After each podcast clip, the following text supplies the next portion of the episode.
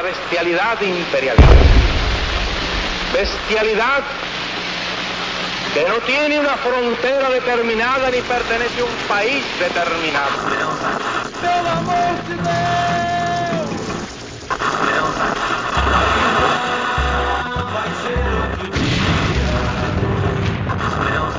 Filhotes da ditadura! Todos engordaram na ditadura!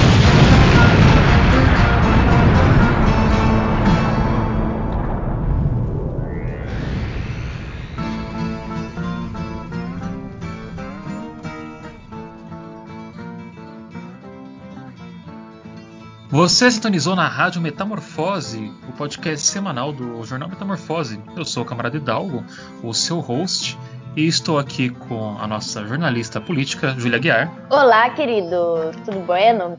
Espero que esse programa ele seja muito informativo, que vocês entendam o que está acontecendo e a calamidade pública, o tamanho que é essa situação. Também estou aqui com a nossa cientista política, Laís Vieira. Olá, jovens padrões da Revolução. Bom dia, boa tarde, boa noite, bom qualquer horário que você esteja nos ouvindo aí, fazendo os afazeres domésticos, indo para o trabalho.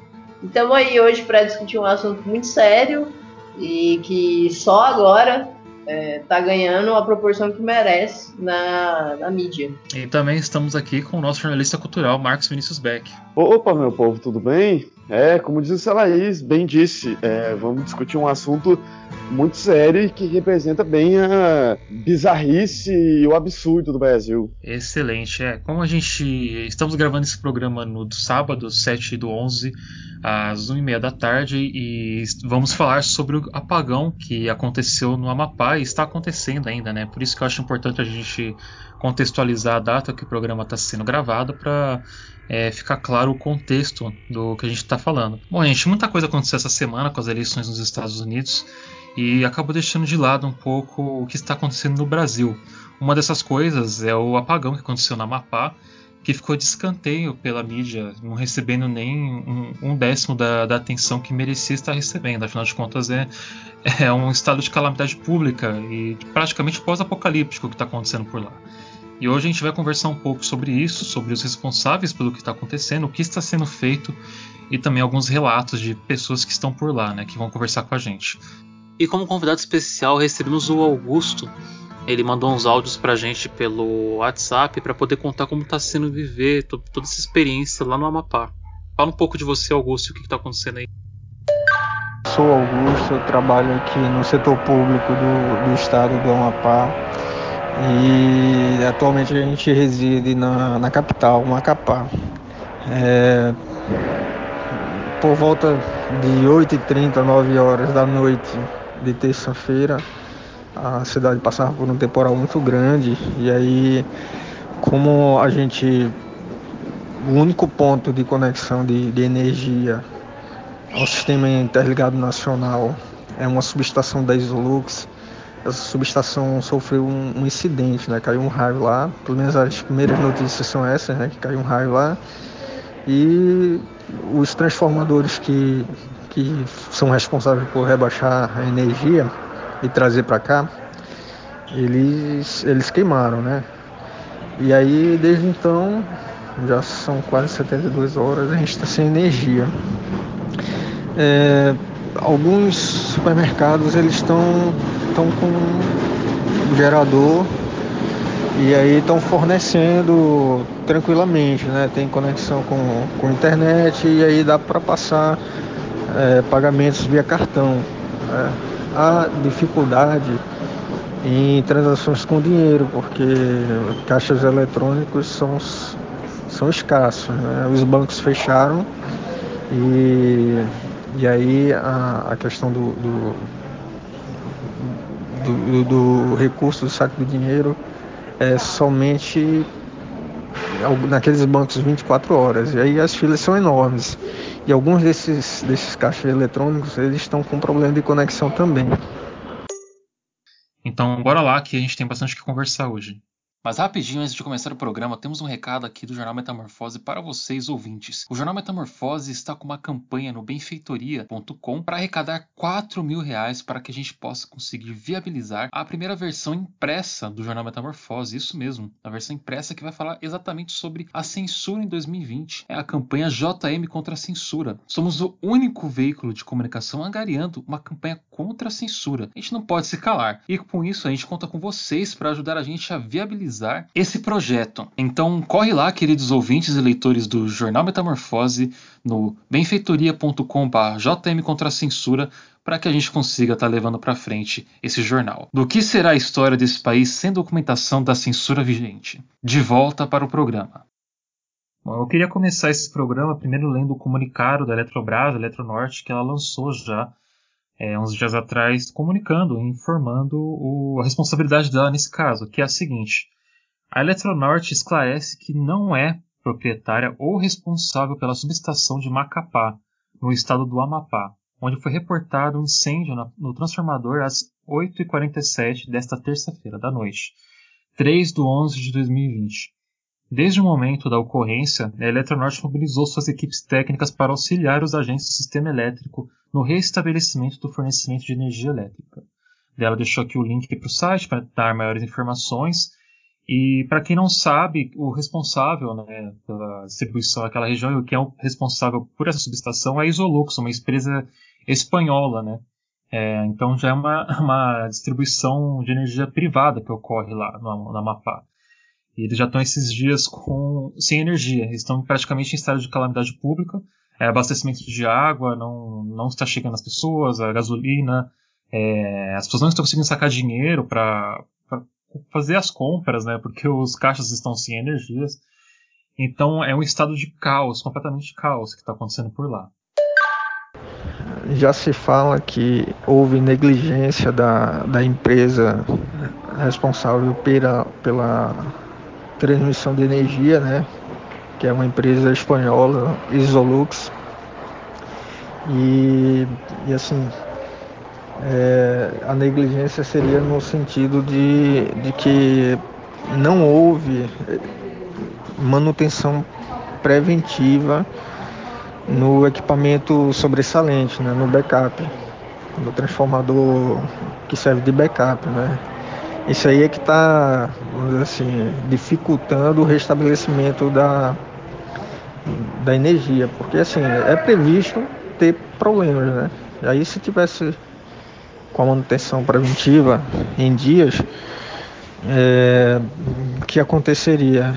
A gente ficaria menos tempo sem, sem energia, porque iria queimar aqueles transformadores, só que logo seria fornecido a, a, o acesso a, a esse outro transformador sobressalente. Mas como não houve, e a manutenção e aí o, o, incêndio causado pela queda, entre aspas, né, não, ainda vai ser investigado, mas a informação que se chega é que o incêndio causado lá foi em virtude de queda de raio e então assim, se tivesse a manutenção preventiva acontecendo, não, não teríamos esse problema de tanto tempo sem energia. É válido lembrar também que o que aconteceu foi um incêndio, né, que atingiu a subestação de Macapá. Só que a grande questão é que abriram uma investigação, a ONS, que é o Operador Nacional de Sistema Elétrico, abriu um prazo de investigação de 30 dias do o que poderia ter causado esse incêndio. Só que o que eu venho me perguntando, e eu acho que todos os ouvintes e leitores do nosso jornal deveriam se perguntar é por que, que a empresa não tinha um plano de emergência? E se tinha, cadê esse plano? E se tem esse plano, ele foi seguido? Porque é, se ele tivesse sido seguido, se houvesse um plano de emergência, a, o, o, estado inteiro não estaria sem energia.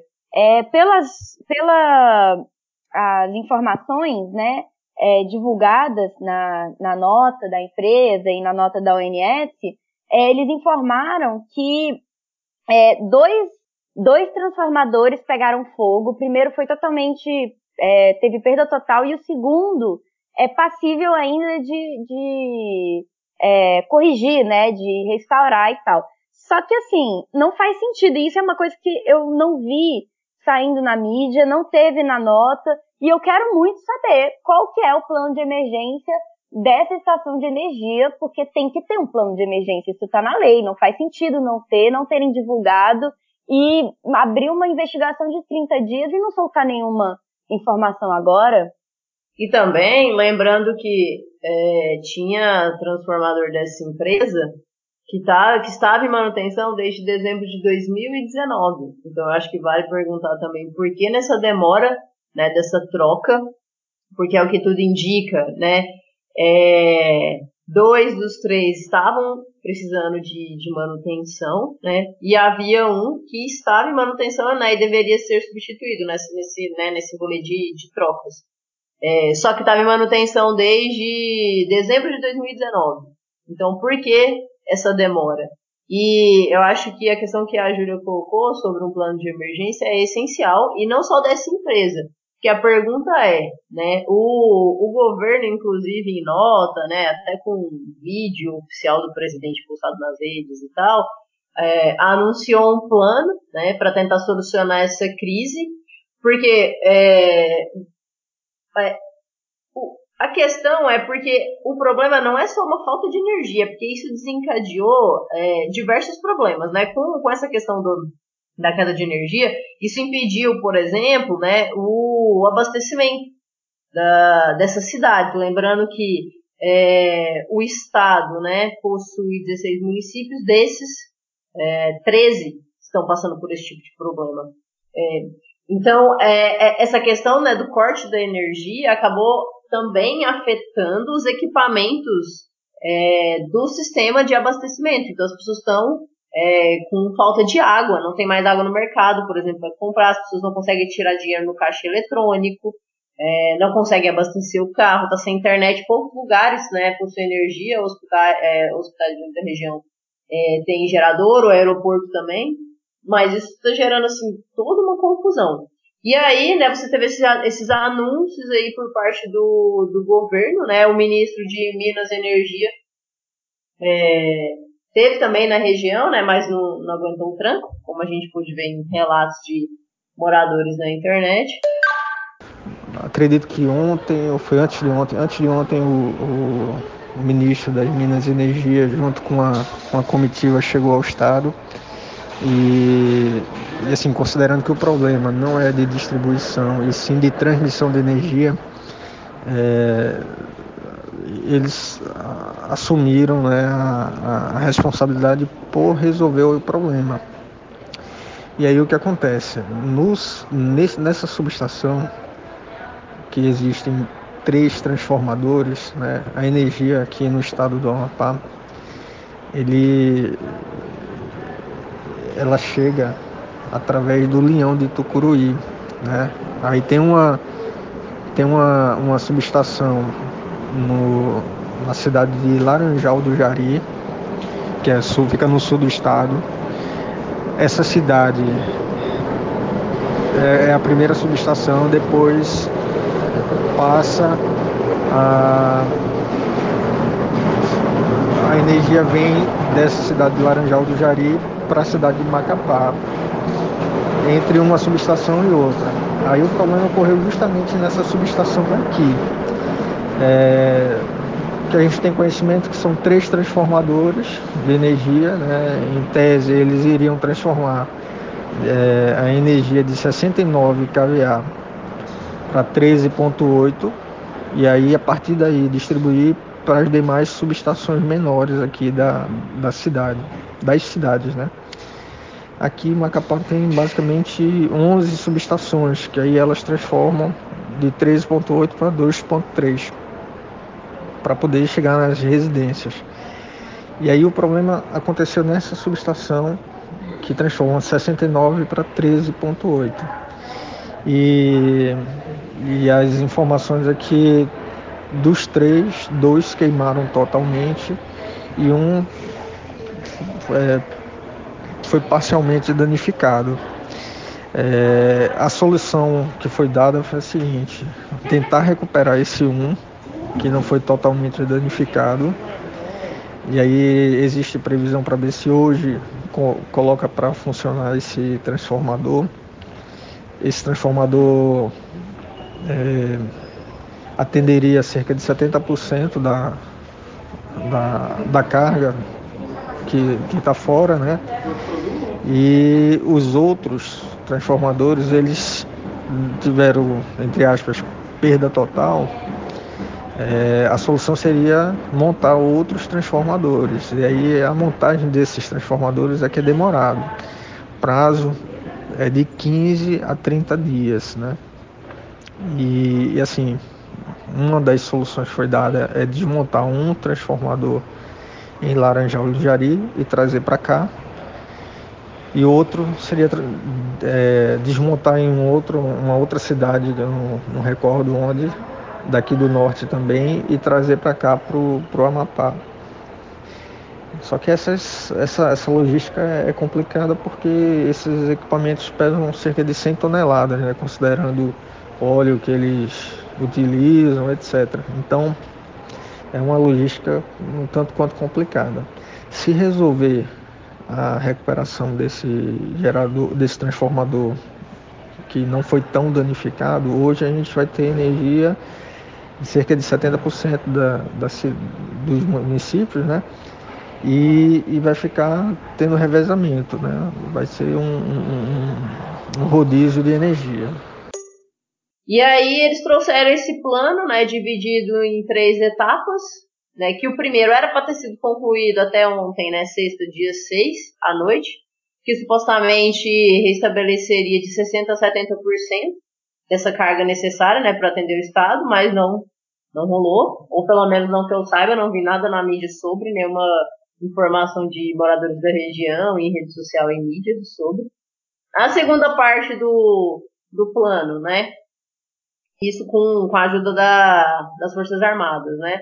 Eles, eles trariam um transformador, né? Eles fariam esse transporte de uma subestação que fica em Laranjal do Jari, é, que é uma cidade ali a cerca de 270 quilômetros de, de Macapá, então faria esse transporte, né?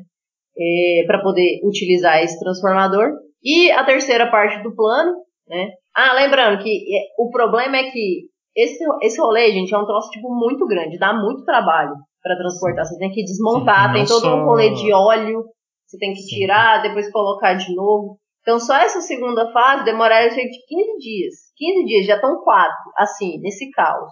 E a terceira parte, né, desse suposto plano aí do Ministério de, de Minas e Energia que eles anunciaram, era transportar um outro transformador de Boa Vista. Só que isso levaria, esse processo todo, né? Levaria cerca de 30 dias. 30 dias assim, sabe? Essa galera. E aí eu me pergunto, nesse plano, né, quais são as medidas tá, para atender a população, tá? Para atender questão, por exemplo, de levar água, levar comida, sabe? Montar tendas de atendimento de emergência para auxílio médico, né? É, que a gente viu também que está começando a rolar outros protestos lá, então, assim, cadê campanhas, né, para é, doações, para apoio de outras regiões, para as próprias forças armadas ir lá apoiar essa galera? Cadê? Não vi esse plano. O que está então, acontecendo na, na real, mas é um esforço da própria população ali da região se mobilizando para tentar suprimir um pouco essa esses problemas, né? Acho que um dos poucos governadores ali da região também que ofereceu algum tipo de apoio para a situação foi o Flávio Dino, que está tentando fazer alguma coisa a respeito. E todo esse, esse, esse esforço aí das forças é, armadas de trazerem outro transformador de um outro local para suprimir né, essa demanda, é porque o transformador que deveria ser usado para backup, né, em caso de apagão na Amapá, não estava funcionando. Ou, seja, foi uma negligência da empresa espanhola mesmo, Isolux, que era responsável pela subestação, de fazer essa manutenção e de manter esse transformador de backup funcionando para caso uma situação dessa ocorresse. No caso, ele não estava. Então, abrindo esse precedente para o que aconteceu. É, e é interessante, é interessante, triste, tragicômico pensar é, na falta de transparência dos poderes, né? Assim, é, é, municipal, estadual e da União, em última instância, assim, que se falou muito da porra do Trump é, a semana inteira e se esqueceu é, do Amapá. Então, se essa situação assim acontecesse em São Paulo, Rio de Janeiro, Estado do Sul, Estados do Sul, por exemplo, já já se tinha tido uma rapidez para resolver isso sem limite, né? É, mas é porque o avião da, da, da, da FAB é, é utilizado para ministro viajar e para é, soldado do exército transportar cocaína para Espanha, né? Tem que lembrar nisso. Mas não para levar um gerador lá para Amapá e resolver essa situação. E aí eu fico me perguntando é, o seguinte, que para mim é o supra-sumo da, da, do, do quão delicado é essa situação. A gente tem que pensar que nós estamos numa pandemia, que tem gente que está internado na UTI lá de Macapá, capital do Amapá, e nas cidades do interior, é, lutando ali contra, contra a morte para ficar vivo contra o coronavírus. E aí, é, o, a gente sabe que os hospitais eles aguentam com o transformador um certo tempo. É, então, 15 dias para resolver uma, uma situação dessa é muito tempo. E 15 dias para quem está entre a vida e a morte, na, na, numa UTI que seja, respirando com a ajuda de aparelho, é um tempo que essas pessoas não têm. Os hospitais eles estão funcionando à base de, de, de, geração, né, geração própria, né, gerador termoelétrico. E na medida do possível é, estão sendo priorizados os, os locais, né, os bairros que têm esses hospitais, porque está sendo ainda disponibilizado uma parte de energia, energia normal da rede.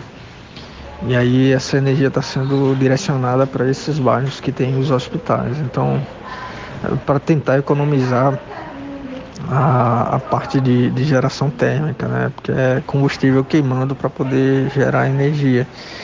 E aí eles tá, a gente começa a observar que, que ao redor dos hospitais, não só nos hospitais, está tendo energia, então está tendo esse direcionamento. É, a gente está observando que quanto à questão de alimentação nos hospitais já está começando a ficar um pouco escasso. É, por exemplo, como eu te falei, minha esposa está internada, já tem uns 3, 4 dias e e a gente observa por exemplo, no café da manhã já dois dias anteriores vinha normal. Ontem só veio um pão e hoje já não veio pão, veio torrada. E assim a gente está no. Ela está internada no principal hospital do estado, né? No hospital particular e, e que tem melhor estrutura e já começa a sofrer com, com a, com a falta de alimento, né? Imagino que nos hospitais públicos a situação esteja pior, né? É, porque a gente já sabe, né, todas essas dificuldades de, de, de manter uma estrutura pública, né, de, de pagamento, etc. E a gente imagina que a situação esteja pior. Então, eu digo isso porque eu não vi é, nenhuma transparência dos poderes, seja da SECOM, é, do nosso amigo lá, do, do, do, Fábio, que tem o sobrenome impronunciável, não, né, ministro do, do Bolsonaro, ou seja do Estado da Prefeitura é, de, dessa, dessas cidades da capital. Né? Então não, não, não teve uma transparência. Ou seja, além dos meios de comunicação não falar disso, simplesmente não, não teve nenhuma nenhuma, é, nenhum zelo com o seu próprio povo, assim, de explicar o que é que está acontecendo lá no, no, no, Amapá. Então isso é muito delicado, assim. É, o ouvinte precisa compreender que isso é muito delicado, que está em jogo, né? Eu acho que é importante é, a gente falar também, principalmente sobre essa questão dos hospitais, porque assim, é da mesma forma que uma empresa de energia elétrica deveria ter um gerador de reserva, os hospitais também têm. Só que pelos relatos que a gente colheu e que a gente vai ouvir daqui a pouco, inclusive, é, a maior parte desses hospitais nunca ficaram tanto tempo sem energia e esses geradores desses hospitais, e vale lembrar dos privados, é, dos hospitais que têm maior estrutura, né? A gente está falando de um estado que não tem uma estrutura pública de hospital tão bem feita quanto, por exemplo, São Paulo Rio de Janeiro, que também já é um problema, mas enfim, é, esses geradores nunca ficaram tanto tempo sendo usados em forma emergencial. Agora você imagina o que, que é isso? No meio de uma pandemia, milhares de pessoas ocupando os hospitais, milhares de pessoas fazendo é, aglomerações para poder tentar encontrar água para tomar banho, para poder beber, entendeu? Para poder cozinhar, comidas estragando na geladeira, é, um calor de 40 graus, são mais de 760 mil pessoas sem energia elétrica. Gente, isso é uma crise humanitária do tamanho de Brumadinho. Isso é literalmente, e não está sendo divulgado, cara. É, tá tendo esse, é, tendo esse grande problema. Só lembrando que o total de casos de coronavírus no Amapá são é, atualizados no, hoje né, em 52.500 e o total de mortes em 748. A gente não sabe é, o que nesses últimos dias aconteceu né, por conta desse grande apagão que ocorreu na região. E eu só queria com, só complementar a fala do Beck que houve um grande atraso aí das forças armadas e do, usarem os aviões né, para fazer esse, esse, transporte. Mas na sexta-feira, aqui pegando os dados da Agência Brasil, a Força Aérea Brasileira, né, a FAB, mandou para uma aeronaves com toneladas de equipamentos necessários para restabelecer a energia elétrica no estado. Elas estão transportando os purificadores de óleo e geradores para o Macapá, a missão começou nessa sexta-feira, é, já com alguns dias aí de atraso, né? É, e demora do governo ter algum tipo de retorno. E deve terminar no sábado, hoje, ou seja, no data que a gente está gravando esse podcast. Então, houve todo esse atraso por parte deles, né, de ter tomarem uma ação enérgica. O próprio presidente é, praticamente cagou e andou para o que está acontecendo na, na região, né? Ele tá pouco se fudendo, vamos ser bem claros aqui, porque ele não, em nenhum momento ele parou e fez realmente assim uma live, nem uma live, nem um, nenhum texto assim, tipo, nada. o cara nada, não foi nada, lá, nada. saca? O ministro foi lá. de Energia foi lá e não aguentou o calor. Você imagina o. Bolsonaro indo lá. Exato. E só lembrando que o ministro de Minas e Energia, né, o nome dele é o Bento Albuquerque, é, ele, a fala dele foi a seguinte nessa sexta: em até 10 dias pretendemos restabelecer 100% da energia do Amapá. E teve aquela fala que em 15 dias tudo voltaria ao normal. Se o ministro de Minas e Energia num país fala que em 15 dias ele vai demorar para restabelecer a energia de um estado, no dia seguinte ele é demitido. Porque, e que nem a gente estava comentando, imagine se isso fosse São Paulo, fosse Rio de Janeiro, fosse qualquer estado que se acha ó, grandes coisas aqui no sul, tá ligado? Tipo, o que, Não, que se que fosse esse, esse, esse eixo sudeste-sul aí, sabe? Será que ele demoraria tanto de dias? É o que a gente falou, né? Eles iam tirar o transformador do cu e iam dar um jeito de fazer a energia voltar a funcionar. Eles iam. Nem que eles tivessem que importar, tipo, pelo AliExpress, centenas de milhares de placas solares para conseguir gerar energia, eles iam dar um jeito de fazer a energia voltar, cara. E isso, toda essa situação é um descaso, um absurdo e praticamente um grande foda-se para a população brasileira, na minha opinião. Não, com certeza é um grande foda-se para a população brasileira. Tipo assim, não faz o menor sentido a gente tá vivendo uma situação como essa, sabe? Porque é um estado inteiro, gente. São 13 municípios, são mais de 700 mil pessoas. E, assim, é muito claro que se tivesse acontecido isso em qualquer outra capital do sul e do sudeste, já teria resolvido a situação, ou no mínimo, todos os veículos de comunicação estariam dando isso na capa e batendo feio no governo do estado e no governo federal. E aí eu gostaria de pontuar uma grande questão também. Aproveitar que a gente está vivendo eleições brasileiras, né? Eu queria lembrar que o Davi Alcolumbre, que é presidente do Senado no Brasil, é liderança é, do Centrão no Senado e está alinhado com Bolsonaro, é muito válido pontuar isso. Ele é eleito pelo Amapá.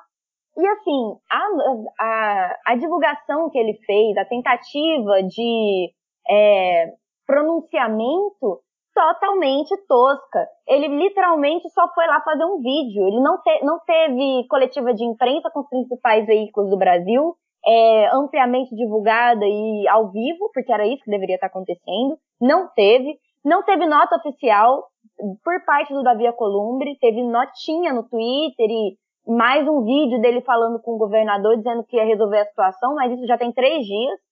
E é válido lembrar também, cadê os deputados federais do Amapá? Quem são? Aonde eles estão?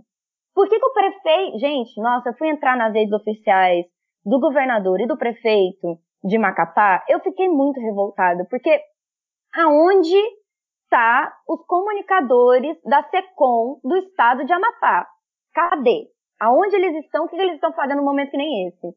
Por que, que não teve é, coletiva de imprensa com o governador do estado ampliada nacionalmente? Por que, que não teve coletiva de imprensa com o prefeito do, de Macapá, que é a capital do estado? E uma outra coisa é que, é, segundo os relatos, não está tendo divulgação, a mídia não está conseguindo chegar nas pessoas. Então as pessoas, elas só estão tendo acesso à informação através de rádio de pilha. Porque apesar de algumas televisões estarem funcionando por gerador, as pessoas não têm acesso à televisão por falta de acesso à internet. Então não tem uma, imagina isso, você não tem nem sequer uma comunicação com a população. É, quanto à mídia, basicamente quem está quem tá divulgando é, é, a Globo, né? E, e através da televisão. E, e, a CBN, que também é um braço da Globo, uma parte de rádio, né? E assim, é,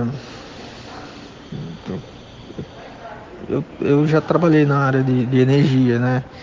E as informações que estão sendo divulgadas, elas estão coerentes, né? E, e assim, a gente observou, tem um, tem um senador, o senador Randolph, ele, ele já ficou de hoje pela manhã a entrar com ação é, contra a empresa lá, Isolux, contra, contra a ANEL também, porque na visão dele houve, houve negligência né? Porque houve essa questão do, do transformador backup sem manutenção, então assim, ele está tá tentando é, ir atrás dessa, dessa situação.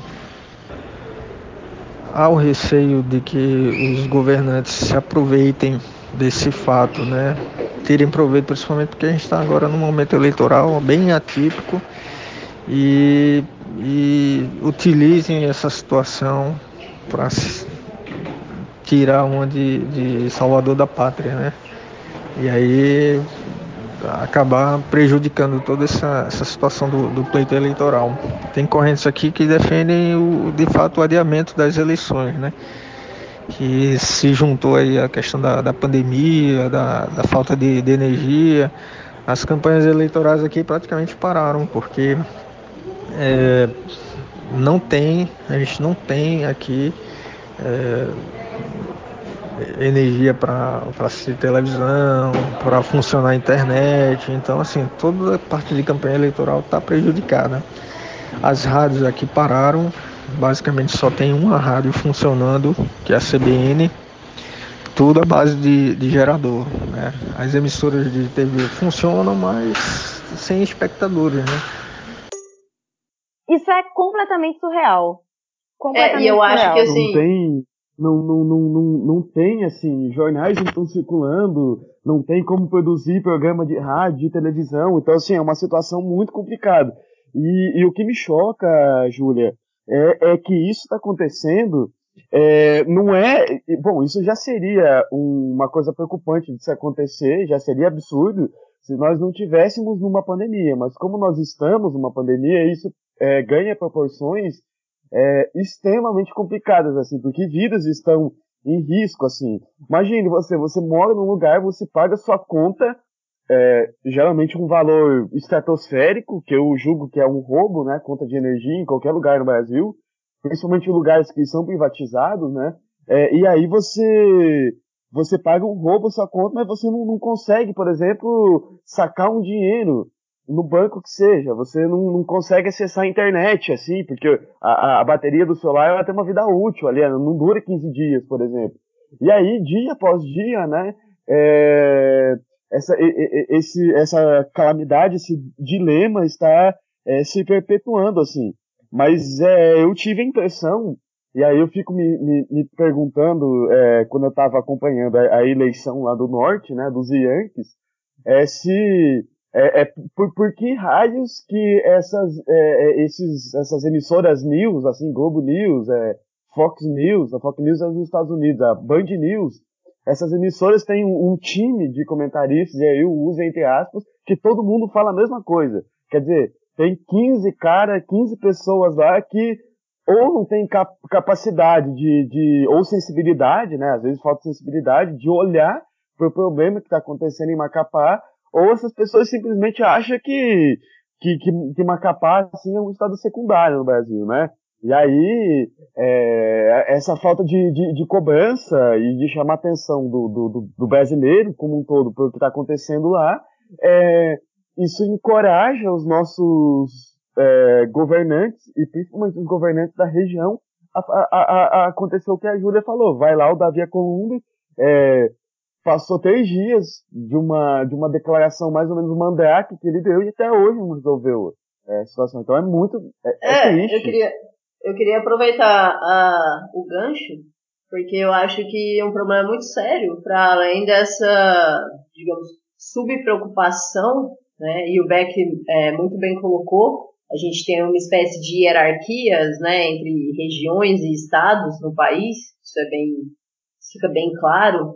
É, e eu acho que para além dessa subpreocupação do, do governo, né, é, essa coisa de ver como algo né, que não é prioritário, eu acho que a grande questão aqui, inclusive o Hidalgo estava falando mais cedo, é uma discussão e uma discussão forte e séria que se deve fazer sobre essa questão da privatização. Né?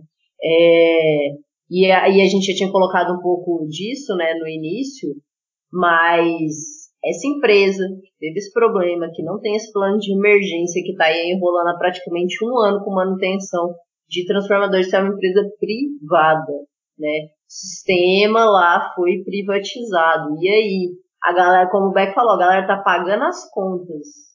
E o, o que que esse serviço privado tá dando de retorno? E a gente sabe que o atual governo, e aí a gente pode usar para representar a figura do Paulo Guedes, eles defendem veementemente a necessidade de privatizar serviços públicos. Né? A gente viu essa questão né, com discussão de, assim, ao longo né, desses últimos tempos, com discussão de correios, sabe? É, discussão de, é, de várias áreas para ser privatizado. O Paulo Guedes defende isso, defende que vai melhorar serviço, que é uma forma de modernizar o país, que se abre para competição. Então aí o consumidor, né, teria mais opções do que aquele velho papo como a gente já viu no início dos anos 90 com a questão da telefonia no Brasil e a gente viu a merda que deu. Mas Paulo Guedes tá careca de falar publicamente que é um grande defensor e que isso traria benefício, mas traria mesmo? Que a gente sabe que não todo mundo que minimamente estuda as discussões em torno das, das privatizações sabe que não é isso que acontece. Os serviços tendem a piorar sempre, tem um monte de dados que comprova isso. Eu acho que a grande discussão que a gente tem que fazer nesse episódio é essa questão das privatizações. A gente até comentou isso no episódio sobre o SUS, que a gente trouxe a Ana para conversar com a gente, que é o Estado ele cria as estatais, daí ele já cria ela com os déficits, os déficits financeiros dela para ela não funcionar direito. Ele fala que a estatal não funciona, dele abre para o mercado privado vir e privatizar pra, com, essa, com essa falácia de que vai melhorar o serviço. A gente tem que lembrar que os maiores crimes ambientais já cometidos no Brasil é, foram realizados por empresas privadas, que até hoje não pagaram pelos crimes delas. Olha o caso da Samarco, no caso que aconteceu é, há cinco anos já que as famílias, as famílias não tiveram praticamente nenhum, nenhum tipo, é, nenhum retorno, sabe? Tipo, não tiveram, as casas delas não foram reconstruídas pela, pela, empresa, tá lá tudo abandonado, tudo debaixo da lama. E esse caso da Lux, a, a Anel, né, já em 2017, ela fez uma recomendação à MME para a extinção da concessão feita para a Isolux, pela forma que ela estava tratando a concessão.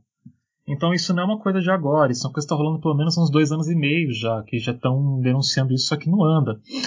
Então são coisas assim que a gente tem que continuar batendo de frente. Teve liberal aí na internet já espalhando notícias falsas falando que é, a empresa a empresa era estatal, a responsável pela distribuição de luz ali na Amapá, que era estatal e que tinha que privatizar. Sendo que em si não deu nem 5 segundos que já as pessoas já vieram comentar que não, a empresa que é responsável pelo transformador, né, no caso, era essa empresa privada, a Isolux. Então, é, o Beck comentou muito bem dos comentaristas que falam todos a mesma coisa. Né, eu abracei pro Guga Chakra, que é um cara que fica assustado quando o presidente americano mente.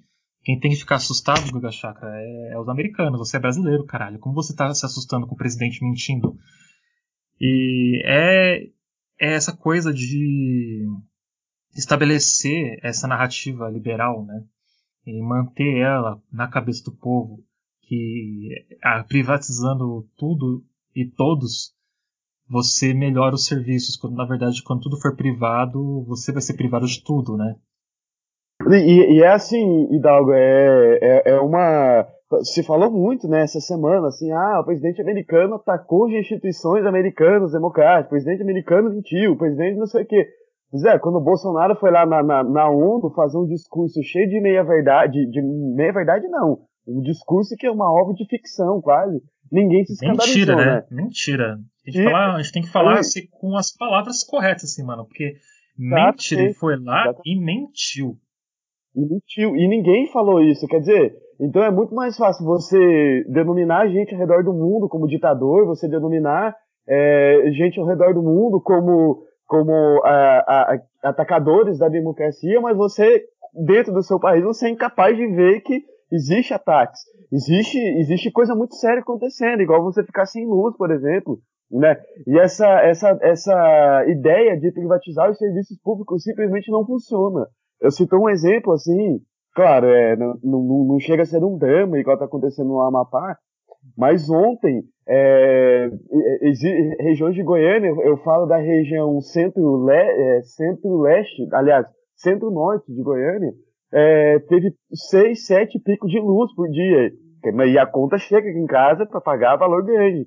Então você imagina o que, que é, né? Você, você simplesmente não ter escolha, é, você a conta de agosto assistir uma privatização de um serviço tão essencial, para manutenção da vida mesmo, da dignidade da pessoa humana, e aí você simplesmente não tem esse recurso, ou seja, você fica incapaz, gente, de, de fazer comida, porque você não tem luz. Você fica incapaz de comprar comida, porque você não tem luz. Você não consegue fazer uma operação bancária, porque você não tem luz.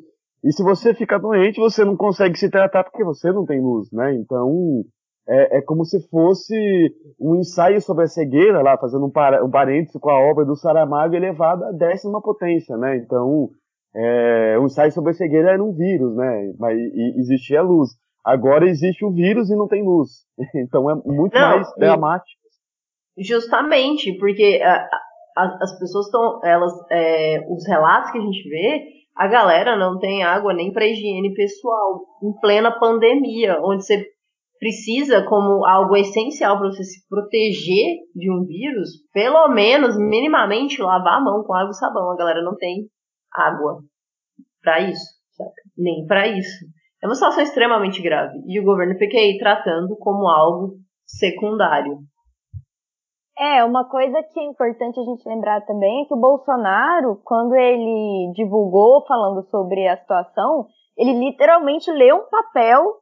Gente, isso deveria ser pronunciamento oficial, sabe?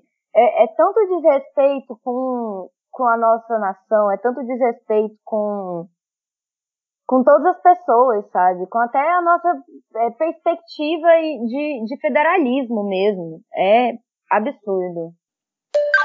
É, a gente já ouve relatos de, de confusão, né? Porque, assim, é, o pessoal foi atrás de dinheiro, né? De, de pão, é, de gelo para tentar manter a, a, o alimento conservado. E essas situações já começam a ficar escassas, né? Combustível também, filas enormes nos postos que estão funcionando, alguns postos têm geração própria e aí eles continuam fornecendo. É, eu já observei que houve um aumento de, no preço do combustível na ordem de, de 10% de um dia para o outro.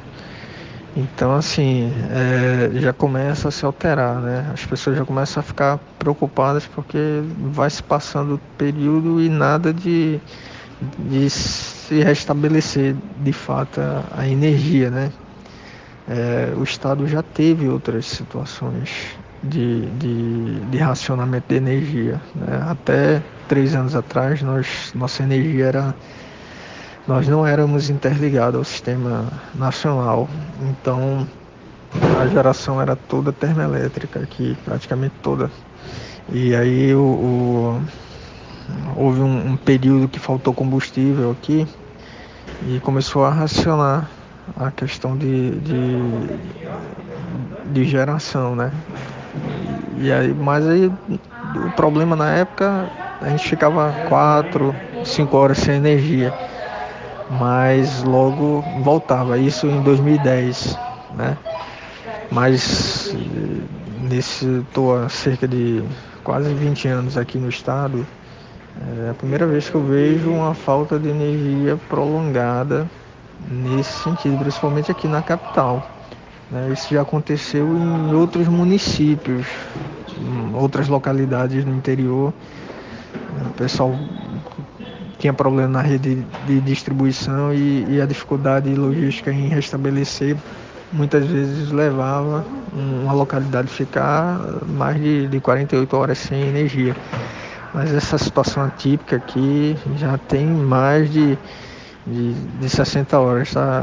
Hoje à noite vai fazer 72 horas. A gente está tá nessa situação. Aí, como eu relatei, já começa a ter confusão, né? É, pessoal querendo comprar gelo, pessoal querendo sacar dinheiro, pessoal querendo. É, houve também uma corrida às lojas para compra de, de gerador, né? E aí tá, tá nesse sentido. E as, as pessoas, o, o consumo de combustível também aumenta, porque as pessoas começam a consumir combustível para gerar energia própria, né? E algumas pessoas também começam a utilizar os carros para dormir. E aí também é, aumenta o consumo de combustível. É, há uma previsão de que hoje cerca de 70% retorne, né? mas ainda não, não é garantido. É, o, o receio agora é que comece a faltar água, alimentos, né? É, assim, eu imagino que isso não vai faltar. O que é que vai acontecer? É, esse material vai continuar chegando aqui, né? Mas as pessoas vão começar a se desesperar porque não vai ter o armazenamento em casa, né? É, vai ter somente nos supermercados. E aí acho que vai. A tendência é aumentar a procura, mais gente circulando pelo, pelos supermercados, fazendo compras pequenas, né? Porque não tem onde armazenar. E, e aí a bronca é nessa pandemia as pessoas não estão nem mais ligando muito para a questão do, do vírus, né? A preocupação é, é única exclusiva é alimentação, é comer e beber, o que a gente está preocupado. A gente acorda pensando no café, terminou o café, já começa a pensar como é que a gente vai almoçar, como é que vai ser o jantar, e assim su sucessivamente. Gente, durante o programa vocês ouviram alguns relatos do Augusto Cunha, ele é funcionário público lá no Amapá, falando um pouco sobre a situação é, que ele está vivenciando lá e mo mostrar um pouco essa realidade né, para a gente. A gente, assim que as coisas normalizarem por lá, eu espero que ele consiga ouvir esse programa. A gente agradece muito a ele por ter dado alguns minutos aí, ainda mais a situação que está se passando, né, ele ter conseguido dispor de algum de um pouco da energia dele, literalmente a energia do celular dele, do plano dele de, de de internet para poder mandar esses áudios para a gente, para a gente poder soltar aqui para que nossos ouvintes e os nossos leitores, né, que vão estar na página acessando esse programa, possam se contextualizar, né? Porque às vezes a gente vê na televisão, mas é, quando a gente tem um, um contato com alguém de perto, assim mesmo, que a gente tem noção da realidade que está se passando. Muito obrigado aí pela, pela voz que vai ser dada aqui. E assim, no momento a gente está precisando mesmo de ajuda, né? De, de, que a nossa situação seja espalhada aí, porque é um, ainda não chegamos ao caos mesmo, né? A barbárie, mas se não for resolvido o mais breve possível, acho que estamos a um passo disso acontecer aqui. Então, assim, nesse contexto, agradeço a, a, possibilidade de estar contando com, com a ajuda de vocês aí a espalhar é, a nossa história e chamar um pouco de atenção aí para o que está acontecendo aqui no, no, norte do país. Eu acho que é isso o programa de hoje. Uh, a gente sempre é bom lembrar que a gente tem que bater sempre de frente contra esse liberalismo que está tão querendo reciclar do Chile para o Brasil, que está ficando cada vez mais claro isso, né? Desde, apesar de que desde o começo Paulo Guedes sempre falou que ele era fãzaço do Pinochet, né? O pedófilo e ditador do, do Chile. Mas agora está mais claro do que nunca que eles estão querendo reciclar toda a política econômica chilena que está sendo, jogada no lixo para o Brasil. Então, acho que, acho que é isso por hoje. Bora pro Botequim, que a gente tem bastante coisa para conversar por lá. Bora lá.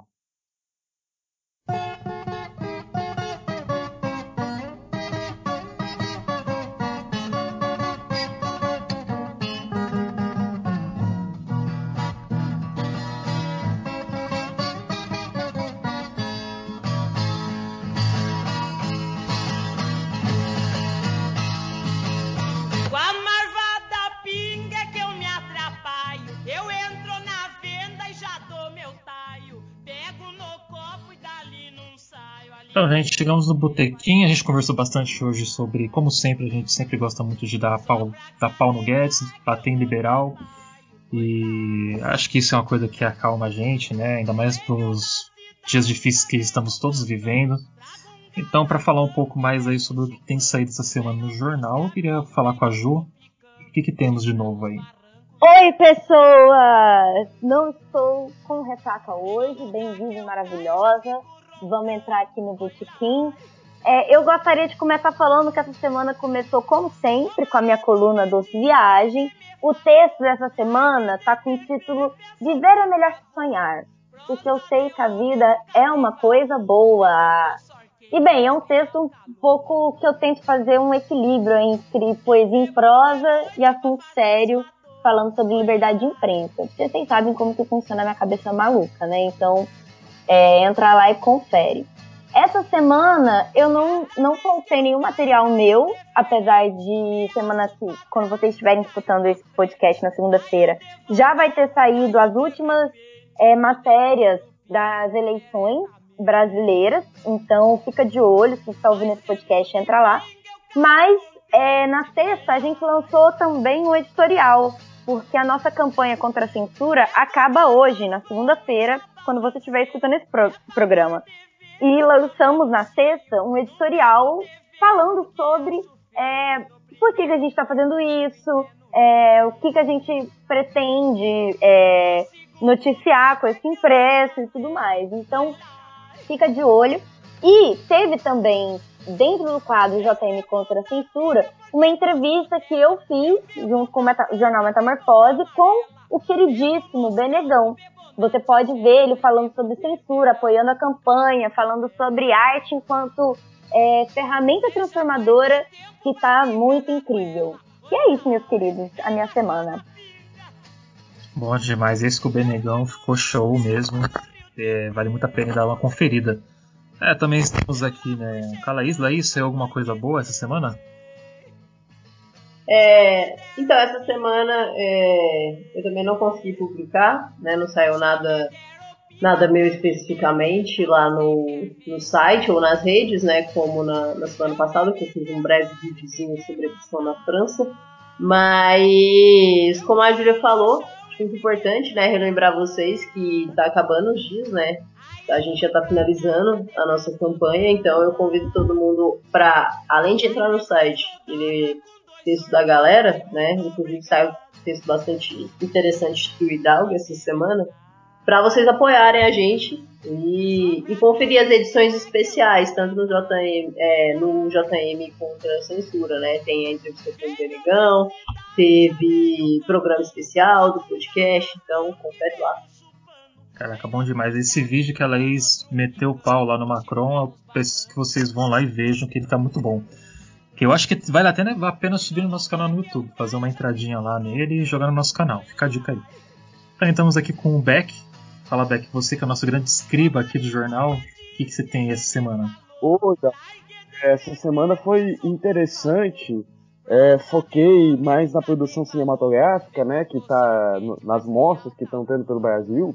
Mas eu comecei minha semana não falando de cinema, falando assim de um assunto é, do qual eu sou fã, que é futebol. Assim, quem acompanha o jornal há, há mais tempo sabe que eu tenho uma relação com o futebol que eu acho que eu evoluí um pouco, assim, mas beira a paixão sem limite, assim, né? É... E aí eu comecei fazendo uma homenagem ao, ao Maradona, né? É... E aí comparando o Maradona com o Pelé, né? O, o, o quanto que o Pelé, um, quando abre a boca, é um desastre, como diria o Romário, Pelé calado é, é um poeta, né?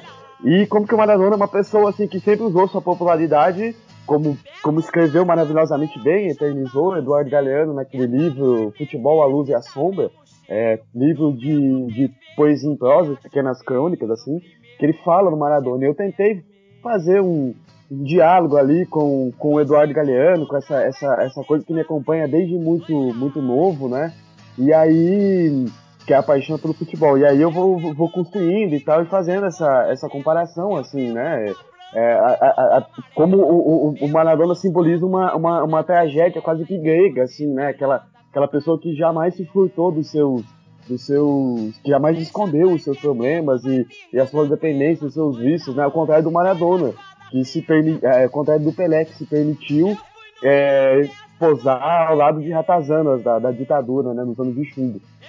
E continuando essa semana, eu publiquei alguns textos, algumas críticas de, de filmes, de filmes que eu assisti na mostra é, de cinema de São Paulo, que esse ano aconteceu pela, pela internet, e aí me possibilitou a, a, acompanhar, caso contrário eu não teria conseguido é, acompanhar a mostra, que foram filmes, é, o um documentário sobre o último filme que o Glauber Rocha filmou é, na Europa, o Claro, que é uma produção que encerrou encerrou uma, uma, um lado do Glauber assim que pouca gente conhece e um lado que, que eu sou muito fã e a nossa querida Júlia também gosta muito, que é, é um lado do Glauber assim preocupado em filmar a, a, a, as masmorras é, da Europa, né?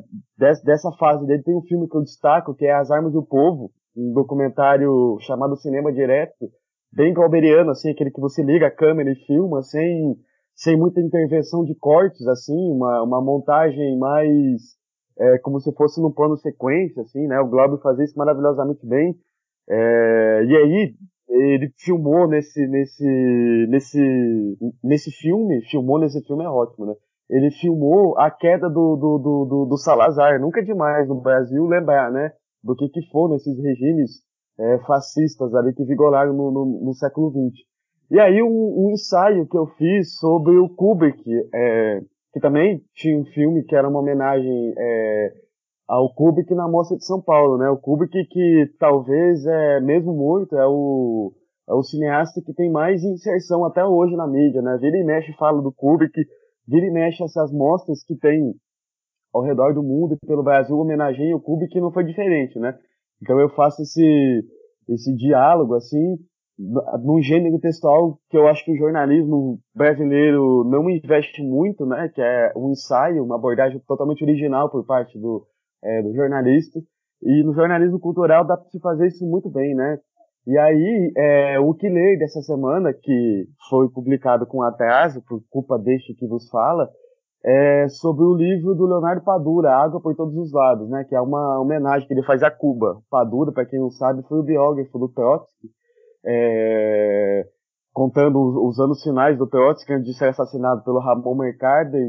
É, o nome da biografia é O Homem que Amava os Cachorros, né? Trotsky era fã de cachorro, tinha essa peculiaridade em sua personalidade.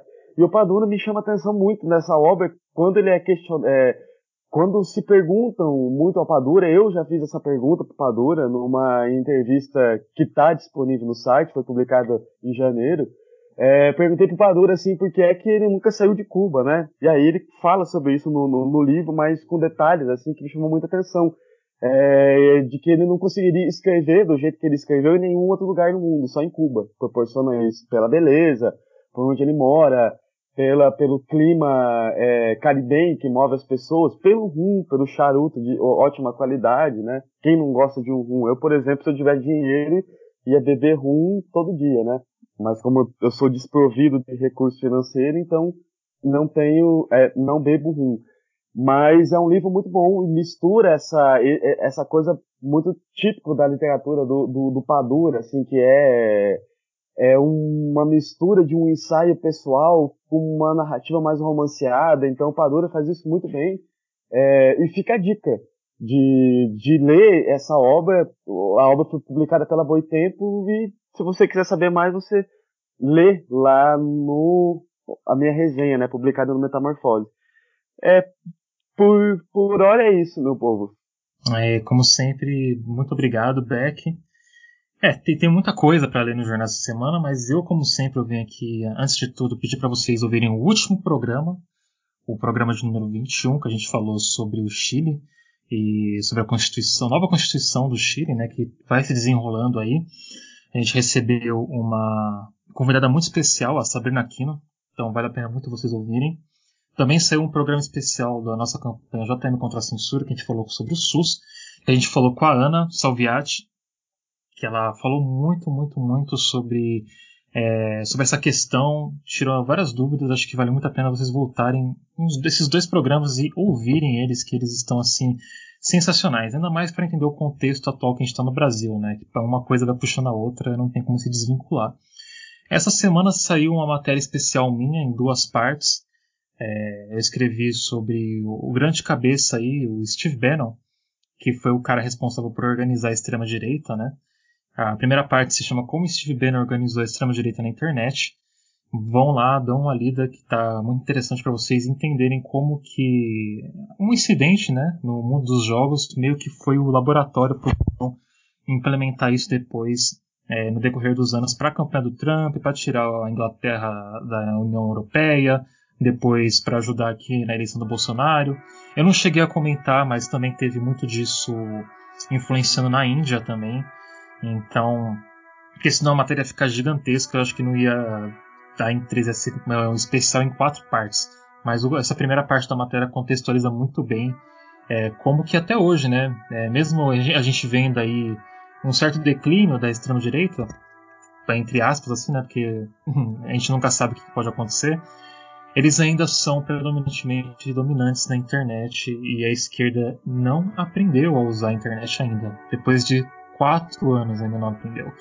A segunda parte eu entrevistei o Gabinete do Ócio, que é o que dá o nome à matéria, que é um grupo independente aí de alguns algumas pessoas influentes progressistas, como o Chris Vector, que faz artes, né, ele é um artista digital, o Tesoureiro Jair, que é uma, uma arroba muito conhecida no Twitter, e o, o Bolsonaro Arrependidos, o Bolso Regrets, que eram essas contas que estavam aí batendo de frente com o que está acontecendo com o governo Bolsonaro e resolveram se organizar para fazer esse gabinete que meio que está tentando bater de frente com o gabinete do ódio, né, e tentando desmentir fake news e usar da estética deles para poder combater eles, né, porque é a estética deles que ajuda muito nessa viralização.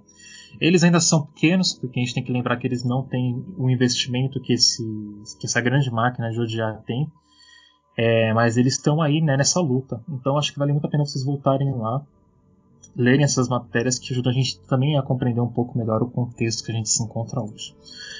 Eu acho que é isso, gente. A gente teve um bom programa, tivemos uma boa semana, apesar dos pesares. É sempre bom a gente estar tá lembrando dessas questões. Eu quero só deixar um recado aqui para você, brasileiro, você brasileiro que está aí na internet comemorando a, a grande possível 99% de chance da vitória do Joe Biden aí nas eleições americanas, eu só quero que você lembre de uma coisa. Você ainda vai ser barrado no aeroporto, os americanos ainda vão achar que você fala espanhol, e também vão achar que a capital, né, o Buenos Aires. Então não adianta, não adianta vocês comemorarem agora, porque as bombas ainda vão cair, tá, gente? E como já diria a nossa querida e grande é, ex-presidenta, que já foi comprovado que foi um golpe militar, literalmente, que tirou do poder. Não acho que quem ganhar ou quem perder, nem quem ganhar nem, per nem perder, vai ganhar ou perder. Vai todo mundo perder. Então, um grande abraço aí, gente. Até semana que vem. Tchau, tchau. Falou! Genial! Tchau, tchau, gente. Se hidratem. E alimentem o seu ódio Dilma. contra o capital. Saudade, Dilma. Sensa... Beijo. Saudade, Dilma. Sensacional, viu, gente? Sensacional, muito bom. É, ficamos por aqui, viu? E é isso. Leiam, bebam, transem se possível e, e bebam água, que é muito importante para não ter ressaca como este que vos fala.